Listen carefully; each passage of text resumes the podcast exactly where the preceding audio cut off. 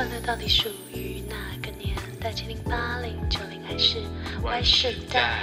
您正在收听的是《快乐到底属于哪个年代》，我是 Milly。我是 Larry。Y 世代又是所谓的千禧世代，我们将在这里和你分享所有跟千禧世代有关的生活大小烦恼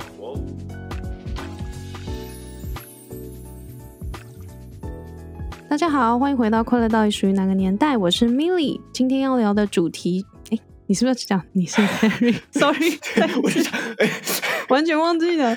再一次，这个可以剪进去。再一次，三二一。大家好，欢迎回到《快乐到底属于哪个年代》，我是 Milly，我是 Larry。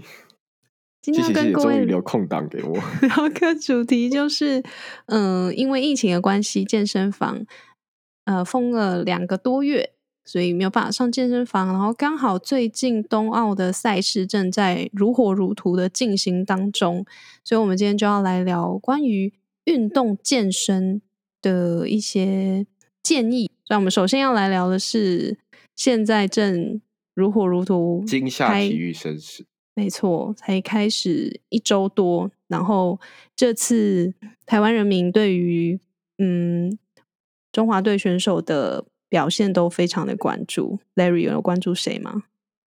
我觉得大家这几天最热的应该是小林同学吧，就是他的那种很坚韧不拔，然后每每一场都是激战的那种紧张的情绪，都把大家的心情带得非常非常非常。呃，亢奋。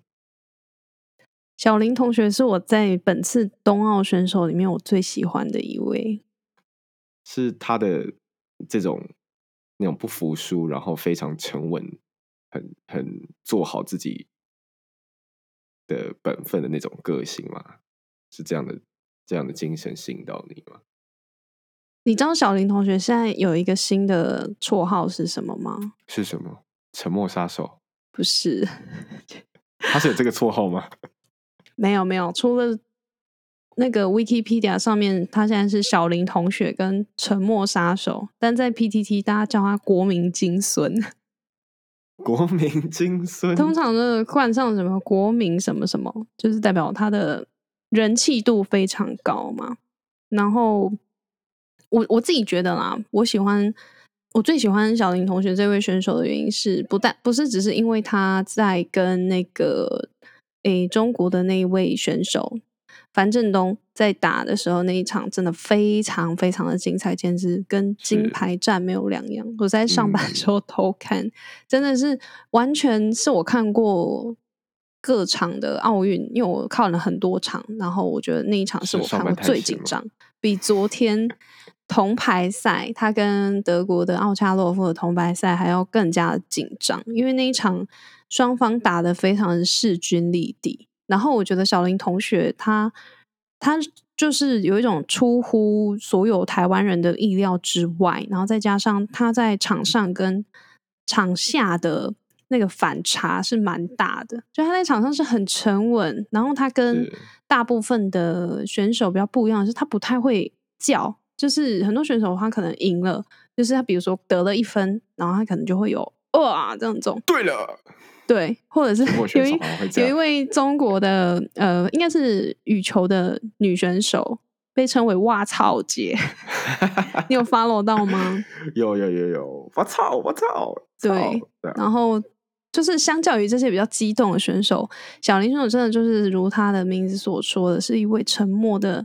杀手就是他，虽然都默默的，但是不管他是在那一局他是处于优势还是劣势，他都蛮沉稳的。这一点我觉得很佩服，因为他今年才十九岁，很惊人。不是像网络上都会有说，就你当年十九岁正在干嘛？就是对比现在这些奥运年轻的这些未来之星们。对。你十九岁在干嘛？十九岁就是念念大一啊，大一吧，对不对？大一大二的时候，我们大一就认识了嘛。嗯，那时候没有没有干嘛，就很废啊。没有，因为大一大二刚好是我大学四年最不认真过日子的时候，因为那时候刚从高中解脱嘛，就是不用再有那么大的升学压力，然后又被爸妈骗说什么你只要只考考好啊，不是只考，就是反正就考大学，考一个好大学，嗯，对你就可以什么任你玩四年那种话，然后就真的信以为真。你玩了几年？我玩，其实我没有到很玩呐，你应该玩比较疯吧？我是真的玩四年了。怎么说？你都在玩什么？但我现在要回忆起来，我真的都没有说特别玩一些名堂吧。譬如说像系学会或者是社团这些的，都没有非常非常的投入。因为我高中是热音社，所以上大学我就没有特别想要在一定要体验一次这种社团生活，所以我大部分都是。就真的是吃喝玩乐为主吧，唯一比较多的就是参加那种跟国际学生交流的活动，然后在那边。你不要讲的好像你很认真一样，其实简言之，你就是在酗酒吧。延续上一集，其实简言之就是在酗酒。哎，不过那个时候，嗯，也会跟同学会一起运动。我不知道你有没有这种感觉，就是嗯，大学时候开始就会有那种健身风气，不知道是那个台湾那时候的氛围，还是只是。我们上了大学，人到大学这个年纪，开始大家就注意一些体态呀，然后一些健身的这些资讯。那你你是大学时就接触接触过这些健身的东西吗？还是毕毕业后？嗯，我我接触的时间好像比较晚诶，因为我到大学毕业之前，我是一个完全完完全全不运动的人，就是我连什么运动都没有。跑步吗？大家最。最 common 的那种运动是什么？跑步或 even 瑜伽，我都觉得很烦。就是我完全不运动，所以我是一直到我念研究所的时候，然后才开始有感自己体力下滑，可以这么说吗？就是觉得自己年纪有了，体力大不如前，然后也有点开始会注重身体健康，就觉得说，哎，好像。应该要运动一下，所以我才开始有嗯去健身房。因为我我大学的时候，即便我们开始一些朋友都会去报名学校的健身房，但那时候也没有很认真在练。然后平常的时候也是偶尔有跑跑步，就这样。然后我也是真的是开始上班后才开始有这样的习惯。我记得很清楚，那个时候我刚退伍，所以。大家知道，其实当兵的时候，大家都是当兵会变胖。可是因为我我是八十三年次，所以我们是当四个月。其实一开始当兵的时候是不会胖的，因为你吃的不习惯，然后你但是你的生你的整个生活规律都非常非常的正常，所以其实你一开始会瘦，然后你也没有机会吃那么多含糖的食物跟饮料。所以我四个月结束以后，我我那时候是真的是很健康的一个身体，然后体态什么都是在一个。比较好的状态，结果一直一路到开始上班的大概一两个月吧，我们都坐办公室，所以打打一每天一直打电脑，都没什么机会运动。我就发现我竟然抓得起我肚子肚子上的一层肉，这是在当兵前、当兵后都不没有未曾发生过的事情。而且我当兵的时候很瘦，然后一直到我开始上班过一两个月，我在这半年就该胖了有五公斤吧。所以觉得一发不可收拾，才马上报名了健身房。这五公斤里面有多少是酒精贡献的热量？应该四点九吧，也太多了吧！所以你的重点其实不是你要去健身，是你可能要稍微戒酒一下，控制一下你酒精的摄取量，是不是？有有有，我觉得。最近我的摄取量有变低，就没有以前那么多了。因为毕竟，那就是现在三级，就是前阵子三级警戒，所以你也到呃，现在酒吧也没有开嘛，所以你也比较没有机会一直跟三五好朋友约喝酒。因为喝喝酒，我比较少一个人喝啦，我都是一定要跟朋友喝。OK，嗯，我的部分的话。主要不是因为我觉得自己变胖哎，就是我开始做健身这件事情，纯粹是因为我觉得，嗯，希望自己，因为我我我的那个什么鼻子过敏还蛮严重的之前，然后就希望说自己可以加强一下身体的免疫力。听起来就有点年纪，但反正那时候认真是这么觉得。然后因为念念研究所的时候，嗯，学习压力还蛮大的，因为我我那时候也要一边准备就是国考，所以整个也是需要有一个管道来舒压。然后那时候就觉得，哎，去试着运动看看，然后就第一次去了健身房。然后一开始去的时候真的是啥都不会，因为我没有我没有一开始就请教练，然后去健身房就是我就会在旁边偷偷观察别人都怎么使用 操作那些器材，然后偷偷观察，然后或者是就是走一走跑步机，我还不会用跑的，我会用走的，就是跑步机我真的超级讨厌会喘的，所以我就是都用走的，然后走一走跑步机，然后。然后就离开健身房，就凑到 凑到可能大概六十分钟，然后就就就离开这样子。所以一开始去的可能前半年吧，那超级半年到一年都是没什么效率。但是我在我第一个去的那个健身房，它其实不是健不算不算很大型的健身房，它就是那种国民运动中心里面的健身房。你知道有国民运动中心吧？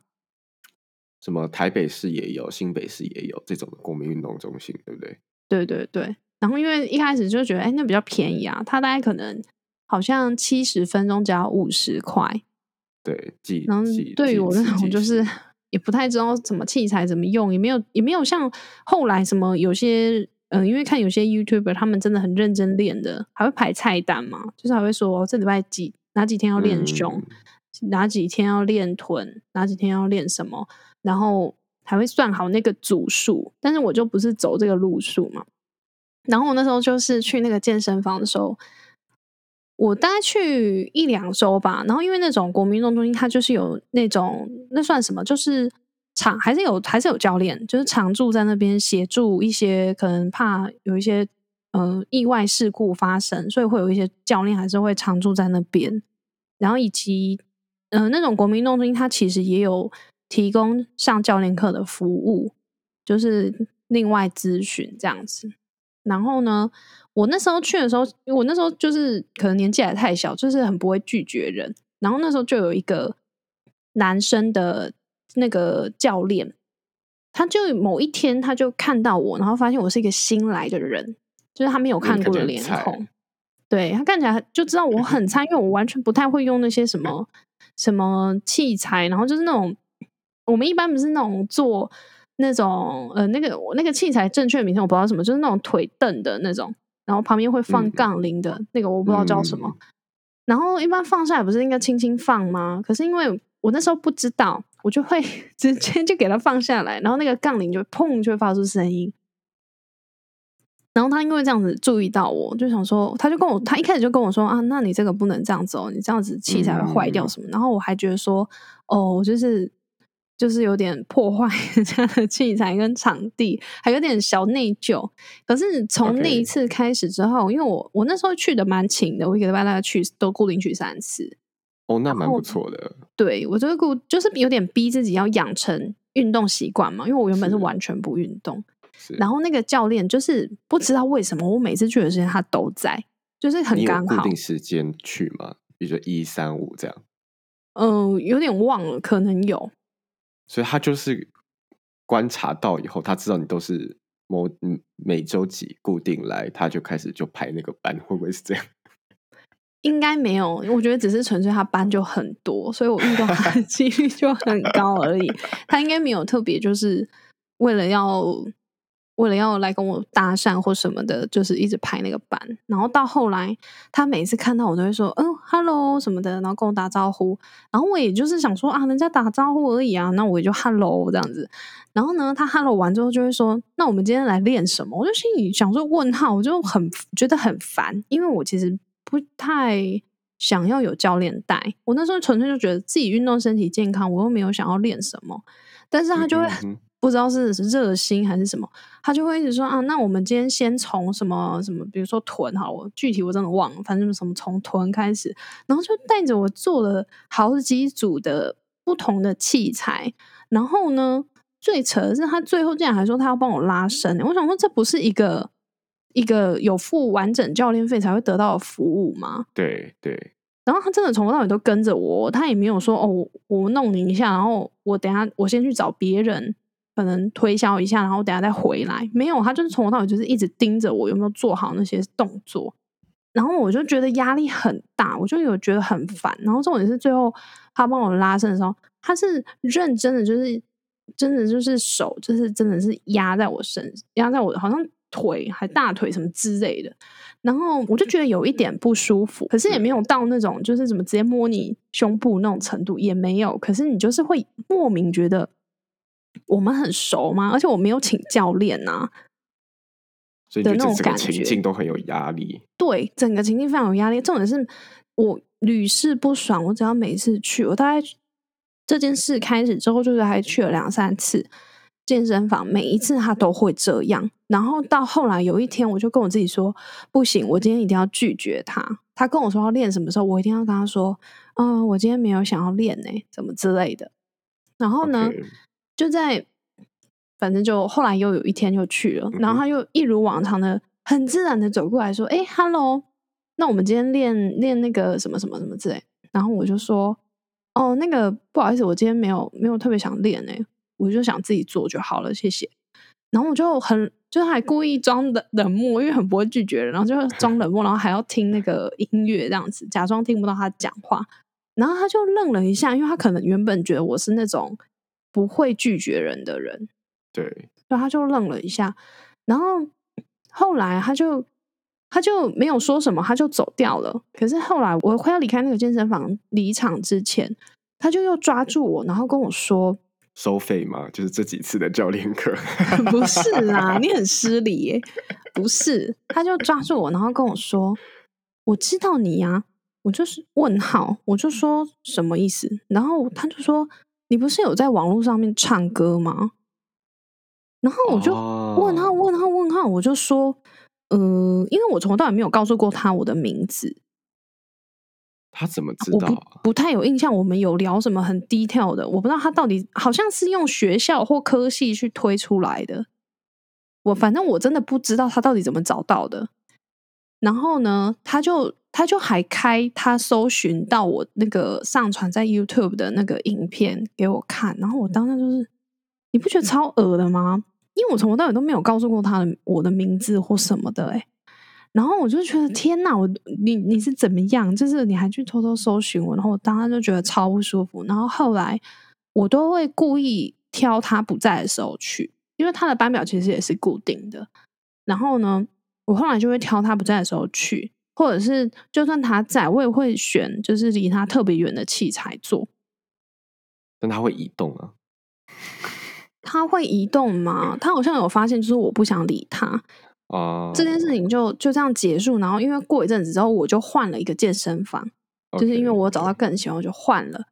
但是这件事还没有还没有结束哦，因为呢，他该不会在网络上找到你吗？不是不是不是，因为我那我那时候呃，因为我有另外一个朋友，他也住永和，然后他一开始也会去那个健身房，就是也会去那个运动中心的健身房。嗯，我们有打过招呼，所以他也知道说那个教练好像会一直来找我，就他知道貌似有这件事情。然后到后来，我们两个刚好都一起换了另外一间健身房之后，离这件事已经过了可能半年一年之后哦。然后我早就脑中已经忘记这个人。某一天在健身房遇到我朋友的时候，我朋友就跟我说：“哎，你还记得那个教练吗？就是一直骚扰你那个。”我就说：“我知道啊，怎么了？”他就跟我说。你知道他他被辞退吗？啊？为什么？我就说为什么啊？他不是就是只是很喜欢搭讪搭讪别人，或是有点有点硬要硬要行销，然后小骚扰，然后就就这样。然后他就说，你知道他被别人告吗？因为他他也是就是又去找了一个，嗯，也是去健身房运动的女女女生。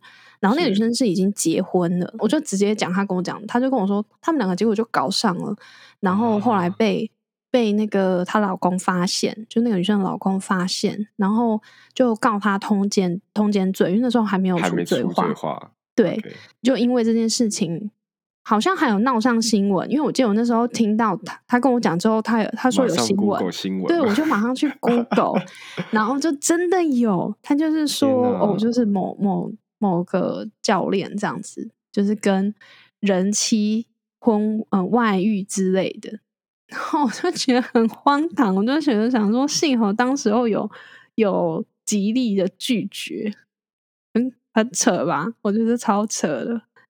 那如果撇开这一切，他他会是你的菜吗？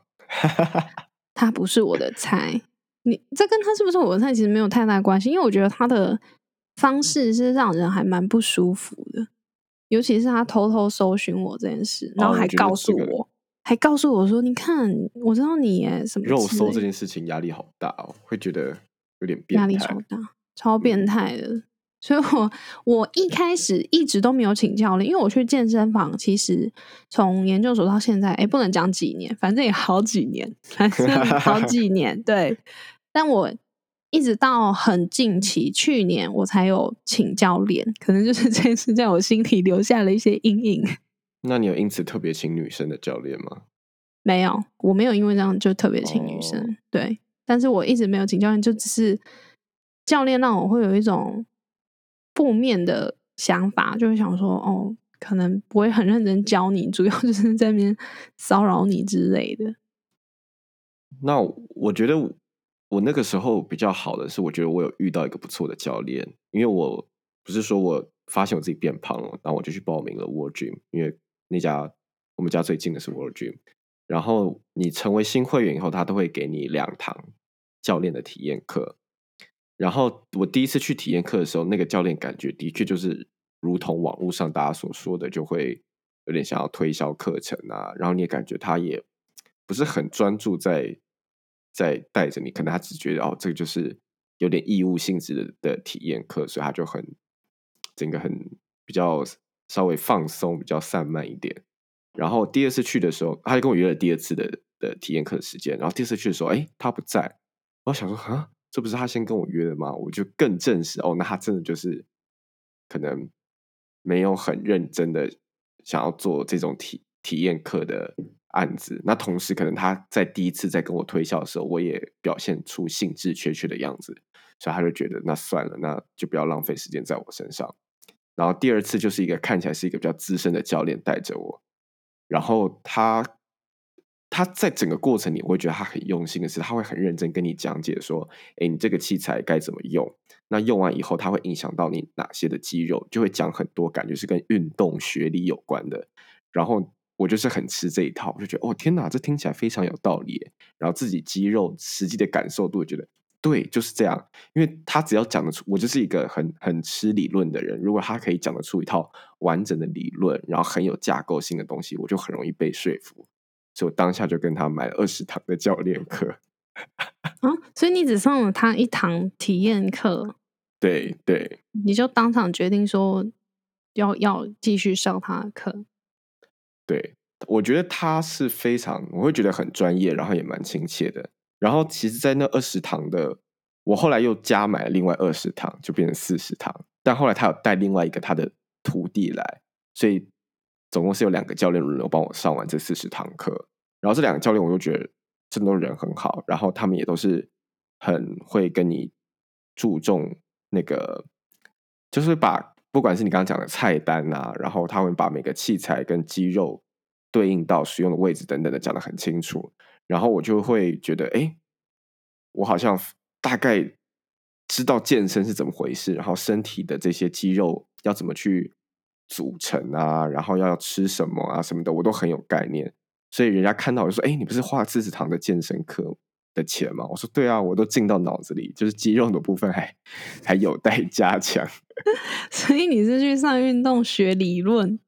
我觉得是这样。对对，还蛮有趣的。因为通常我我有上大概一小段时间，大概十堂课、十二堂课左右的教练课。然后我觉得我的那个教练也是蛮爱讲一些运动学理论，可是他在讲的时候我会放空，真的假的？我会我会截取我觉得重要部分，比如说他跟我讲说这个器材，如果你怎么样握，就是练到哪一个哪一块肌肉，啊，我只会记好他是练胸结束，我不会去记说他是练胸大肌还是练什么背肌还是练侧腹肌，我不会记到很细。可是我就大概知道说这个器材它是。可以归类在练胸，我只要知道这样就好了。剩下的就是我没有特别想知道，我只要知道说，哎，那个姿势怎么握，怎么样才可以，呃，就是练到自己想要练的部位。哎，其实我觉得请教练真的最有差的是，我自己觉得最有差的部位是胸。哎，因为我自己练练那么久啊，我觉得，呃，胸部分的那个器材一开始没有请教练的时候，我都没有任何的感受。就是完全没有觉得自己胸，对我没有夹肩胛骨，对，也不知道怎么去感受自己胸胸肌的那个发力点，是，所以一直都很无感。所以我觉得还是有一点帮助，但后来没有上，原因是我觉得差不多了，这是基本的知道，学历后面的就是靠自己。我不是一直听那个运动学理论的部分，因为我没有兴趣。那这这前阵子那个三级警戒两个多月，大家都没办法去健身房。那对这段时间你怎么度过啊？你有你的运动该怎么继续维持这样的一个习惯？嗯，因为我我算是那种养成一个习惯，我就会不做，我就会很痛苦的人，就是有一点自我强迫症。所以，因为我后来已经养成说一个礼拜至少运动三天嘛。嗯，因为三级没有办法去健身房，我就觉得很痛苦，然后就开始会看一些线上的 YouTube 的影片。因为其实现在线上有还蛮多这种，呃，算是健身类的 YouTuber，不管是男生还是女生。我自己比较推荐的有三位，可是这个是佛女性为主，那我不确定男性做起来会不会有效果，应该也是有，因为之前。有有一个呃有名的 YouTuber 男性叫什么？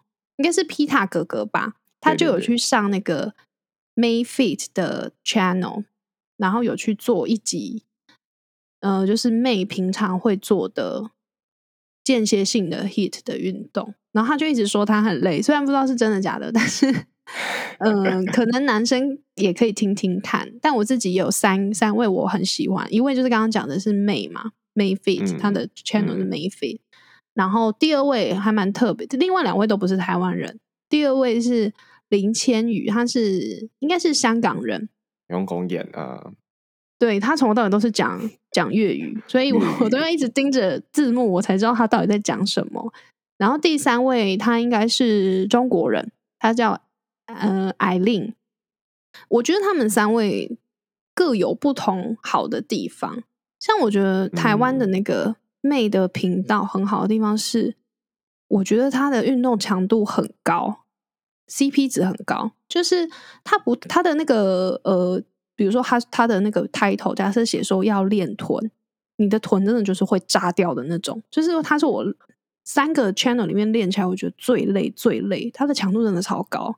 天哪，哇！对，就是他的那个，他是很专门 for 练肌肉的那种。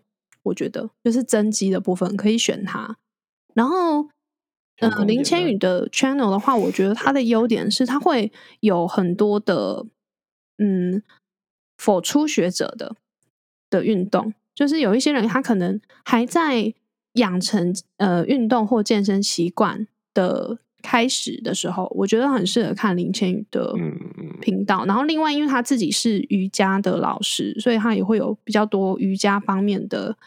呃，动作分享，艾琳的话，艾琳我觉得就是介于两者之间。他有些频道，呃，有些影片做起来超累，可是我觉得艾琳很惊人的是，他是他完全不喘，就是我觉得很惊人。因为妹会喘，妹在做到一半的时候，她会自己偷休息。我有发现她自己偷休息，就是比如说他可能倒数三十秒，然后剩下可能五秒的时候，她就会自己先 休息。然后艾琳的话很妙，对对，因为他他是后置配音嘛。可是艾琳的话是，她做某一些比较累的影片，她就是撑到最后，而且她完全不喘。然后她会，可是她的配音会说什么？呃，如果你们是第一次做就坚持到了这里，我觉得你们也是太厉害了。什么？我自己做下来都觉得什么手臂有点酸，什么也满身大汗。然后我就看他的那个影片的上面的脸，就觉得很没有说服力，因为他看起来一点都不累。反正艾令的话，我觉得就是中间介于，我觉得难度的话算中间。但这三个频道我就是会轮流看，就是是今天自己想要的运动的强度还有身体状况。对，然后我真的要跟大家讲，大家如果以前不想要，你怎么讲？就是因为年纪大了，你的那个那个新陈代谢会变差。对对。所以，呃，我自己有发现一个很惊人的事实，其实也是从妹的频道才发现，就是为什么居家工作之后，或是三级警戒很少出门，你会变胖，就是因为你少了很多那种通勤走路。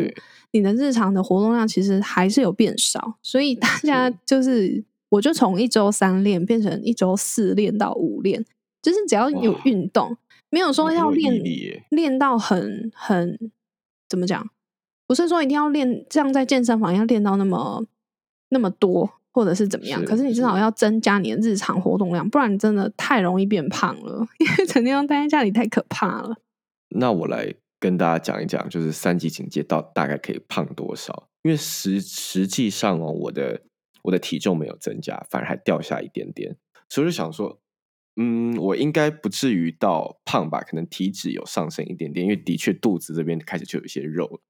然后我印象很深刻的是，因为我在三级警戒前，还有就持续在健身房，可能一周两次、三次不等。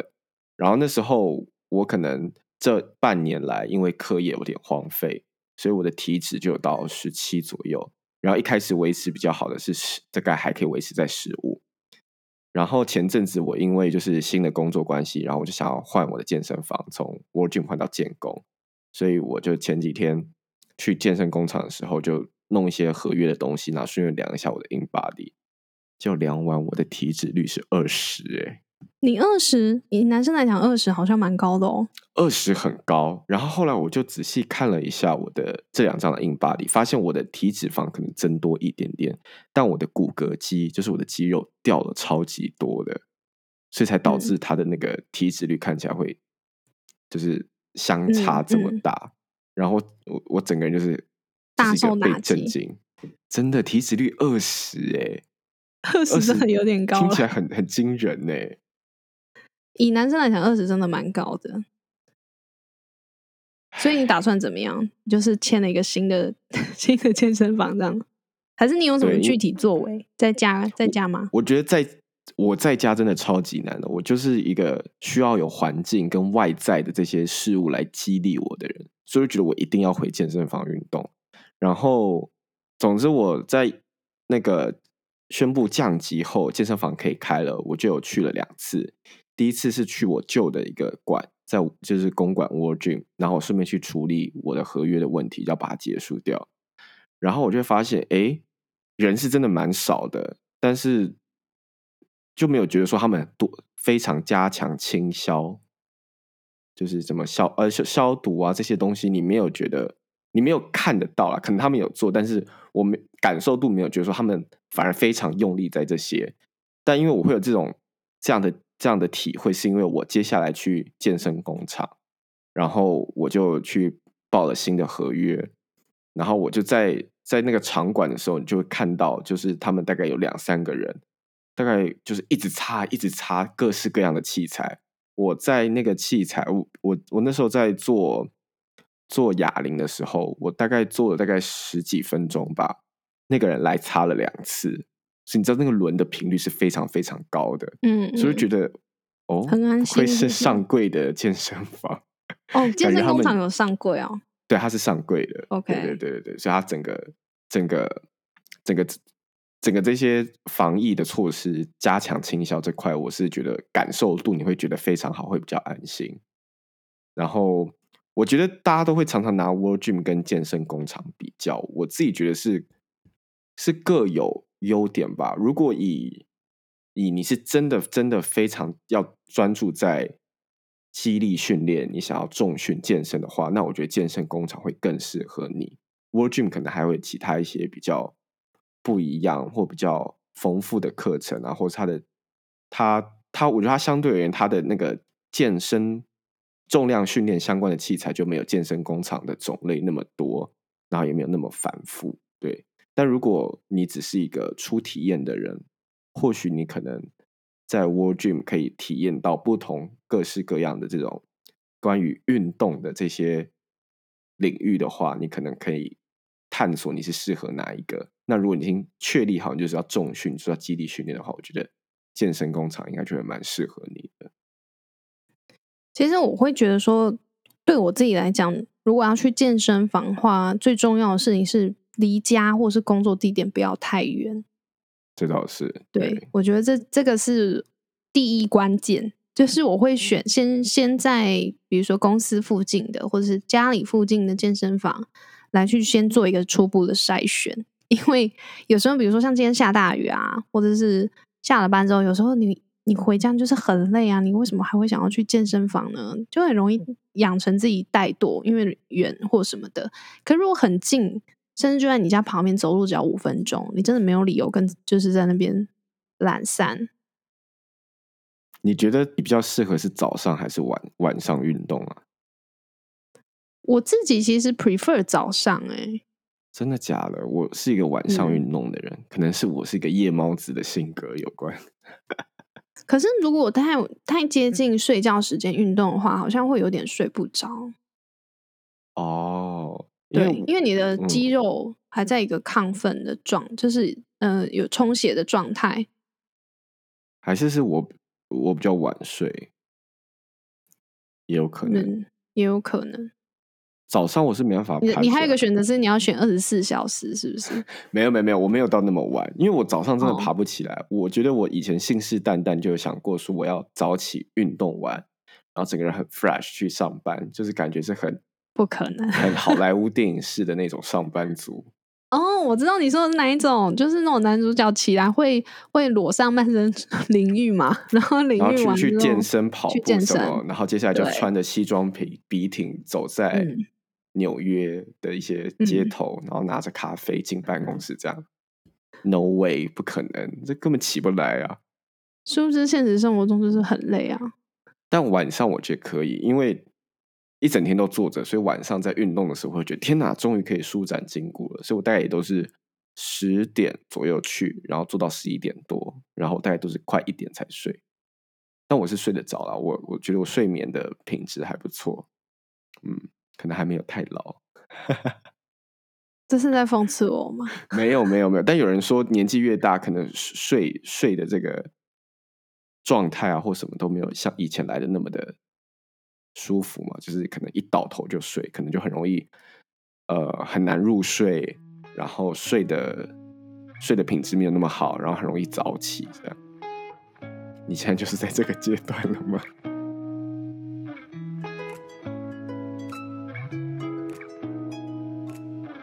那我想，我们的听众应该有些人可能打算要好好的培养这样的运动习惯。我就觉得我们有一些小小的 tips 可以给大家。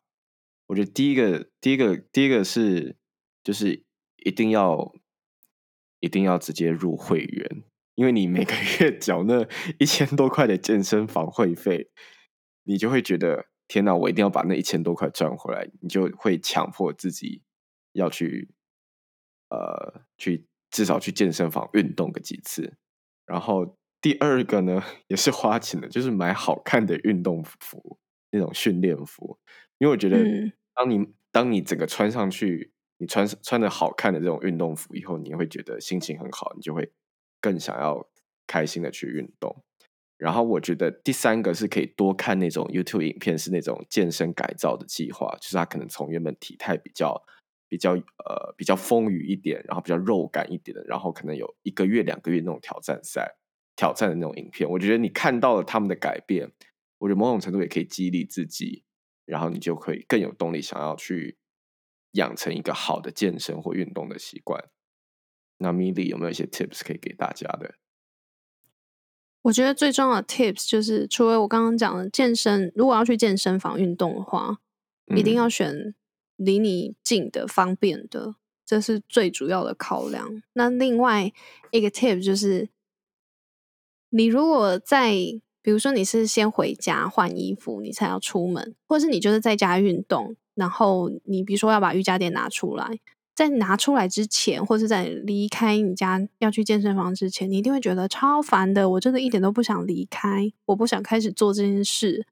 但是，请你把这些念头先抛到一边，你就是开始出门，你就是拿出你的瑜伽垫。反正你只要开始做了那个开头，你后面就会一直做，然后慢慢的，可能经过两三周，它就会变成一个习惯。然后我自己觉得变成习惯之后，比较不容易。我自己啦，我个人觉得比较不太会因为一些嗯 懒惰的原因，然后就。不做，所以我觉得最重要的就是开头，最重要就是开头，你一定要开始。我就突然想到一本书，就是在讲习惯如何养成，然后他就说，你其实可以把你的目标切成好几个阶段。假设你这样运动的话，你可以说，那我第一天的目标就是我穿上了运动服，然后穿起来就觉得 OK。那第二天的目标就是我穿上了运动服，然后穿了鞋子，然后在家里附近走一圈。那第三天你就是。穿好整套，然后到健身房看一看，看一眼以后，你再回来。那第四天你就可以进去开始运动个二十分钟、三十分钟，慢慢把这个健身习惯养成起来。我觉得，如果是真的蛮抗拒运动的人，可以尝试刚刚 Larry 讲的渐进式的去养成 你的运动习惯，但是 千万不用一直停留在第一天，只有把运动鞋拿出来穿上就结束。就是要一直往第二天、第三天慢慢往后面走，然后还有，其实我觉得，嗯，你也可以去立定一个目标，因为我觉得每个人开始健身或运动，一定有他想要达成的事情。比如说，你也可以很单纯的就是想要增加免疫力嘛，因为运动其实可以带来蛮多的好处，比如说你的体态啊会变好，你会看起来比较年轻。其实以女生来讲，你的皮肤哦，男生应该也是，就是皮肤也会变好。胶原蛋白吗？嗯，就是可能增加新陈代谢之类的。OK，对，略有影响。然后某程度来讲，你在上班所需要的体力，也可以透过运动去增强你你的体力的部分。以及我觉得运动完之后，其实都还蛮好睡的，就是你的睡眠品质也会有所提升。就你可以去想一想，说你如果现在比如说有一些你刚刚所讲的有一些不好的地方，你想要去做改善，那如果运动能够带给你帮助的话，那去立下一个目标，我觉得也是一个不错开始养成运动习惯的做法。我这边想要补充另一个好处，就是是省钱。虽然我刚刚讲了很多，就是花钱的 tips，让你可以 养成运动的，你这样不是很矛盾吗？但另外一个省钱是因为。我现在开始要买新的西装了，因为我大学买那些西装都穿不下了。可能某种程度，你有胖那么多，看不出。我觉得一半一半啊，一半是因为我变壮，就是我的西装外套是因为我变壮，我的肩膀、我的胸、什么背变宽，但是我的我的腿这些就是变胖，所以我西装裤就是要重做。我刚刚很忍，很很忍耐，不要翻你白眼。你说变壮的部分吗？嗯，哎，我是真的有变壮了。你看我大三、大二的照片跟现在比，真的差很多。OK，我们等下录完，我们再来看一下 照片的差别。Anyway，我觉得运动其实对于嗯大家来讲，现在是一个全民运动哦，尤其尤其现在冬奥正正在。比赛正在进行当中，我觉得对于台湾来讲，关注运动员的赛事，嗯，其实对于运动员的这个未来职业的发展，还有我们国家在国际赛事上面的这个拓展，也是很有帮助。就是想跟这些现在正在东京奥运参赛的选手，中华队选手说，真的辛苦了，不管有没有得名，有没有晋级，都是最棒的。选手辛苦了们。好，我们三年后，三年后的巴黎奥运见。希望大到时候可以有更多更好的选手发挥在运动场上发挥你们的最好的表现。好想去看哦！以上就是我们这集的内容，希望你们会喜欢我们分享的主题，欢迎大家订阅跟分享我们的频道。另外，跟大家工商一下我们的 IG 账号，搜寻“快乐到底属于哪个年代”，或者是打 “Happy Gen Y 底线 TW” 就可以找得到。如果你们有烦恼不知道找谁诉苦的话，欢迎到我们的 IG 账号咨询小盒子，我跟 Milly 可以分享我们的经验给你们听哦。那我们下周见啦。下周见喽拜拜。